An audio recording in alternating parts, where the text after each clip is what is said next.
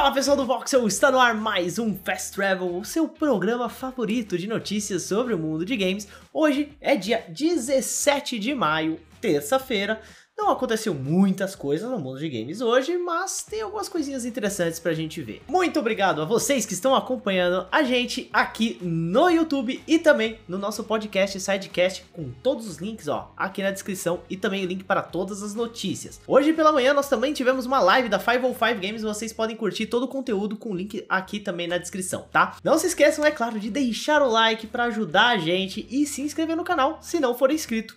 Bom, bora para as notícias.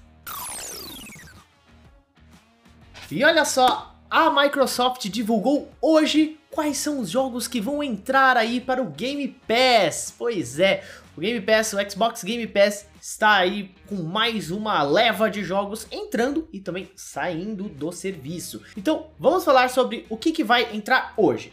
Hoje nós temos o Her Story no PC, Jurassic World Evolution 2 para nuvem, consoles e PC. Skate também vai estar disponível na nuvem e na EA Play. Little Witch in the Woods, consoles e PC. O Murangi General Special Edition na nuvem, consoles e PC. Também teremos alguns que vão entrar depois de amanhã, na quinta-feira, dia 19. São eles Farming Simulator 2022 para nuvem, consoles e PC, Vampire Survivors. No dia 24 temos Flop Nights e Hard Space Shipbreaker, PCs, consoles e nuvem. No dia 26 de maio, Sniper Elite 5, consoles e PC. E no dia 27, Cricket 2022 e Pac-Man Museum Plus, na nuvem, consoles e PC. E também no dia 31 de maio teremos algumas saídas do Game Pass. O EA Sports NHL, Farming Simulator 2019, Knockout City, Resident Evil 7 Biohazard, Spellforce 3, Super Hot Mind Control Delete e As Your Grace. Esses são os jogos que vão sair, então você tem até o final desse mês para jogá-los, se você quiser, é claro. Essa foi a notícia, o que, que vocês acham dos jogos que estão entrando e o que, que vocês acham dos jogos que estão saindo, né? Resident Evil 7 é um grande game que está deixando o Game Pass.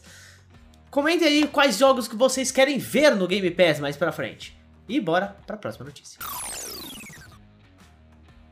Uma notícia legal para os fãs de devs brasileiras de games, muito legal mesmo. O game Fobia, jogo brasileiro de terror, ganhou data de lançamento. Pois é, a Pulsatrix, né, que é o estúdio paulistano de jogos, revelou hoje, terça-feira, que o game Fobia Saint Difna Hotel vai ser lançado no dia 28 de junho de 2022. O jogo vai chegar ao Brasil apenas em mídia digital, porém a desenvolvedora continua tentando trazer cópias físicas, o que é bem legal aí. Temos jogo brasileiro com cópias físicas pra galera que gosta de colecionar, né? Além da data também foi divulgado um trailer mostrando um pouco mais do gameplay e do enredo. Para quem não conhece, o jogo mistura um pouquinho de puzzle e ação em primeira pessoa, tendo como plano de fundo o gênero terror. Bem legal, eu quero muito jogar o jogo, parabéns ao pessoal da Pulsatrix e mal posso esperar, hein? E vocês, querem conferir o jogo? O que, que vocês acham dos jogos brasileiros? Comentem aí, vamos ter um papo que a gente já começa uma pequena discussão para o papo de redação de sexta, né? Vocês conhecem o papo de redação? Toda sexta, 19 horas, entrem lá, curtam com a gente. Bora para a próxima notícia.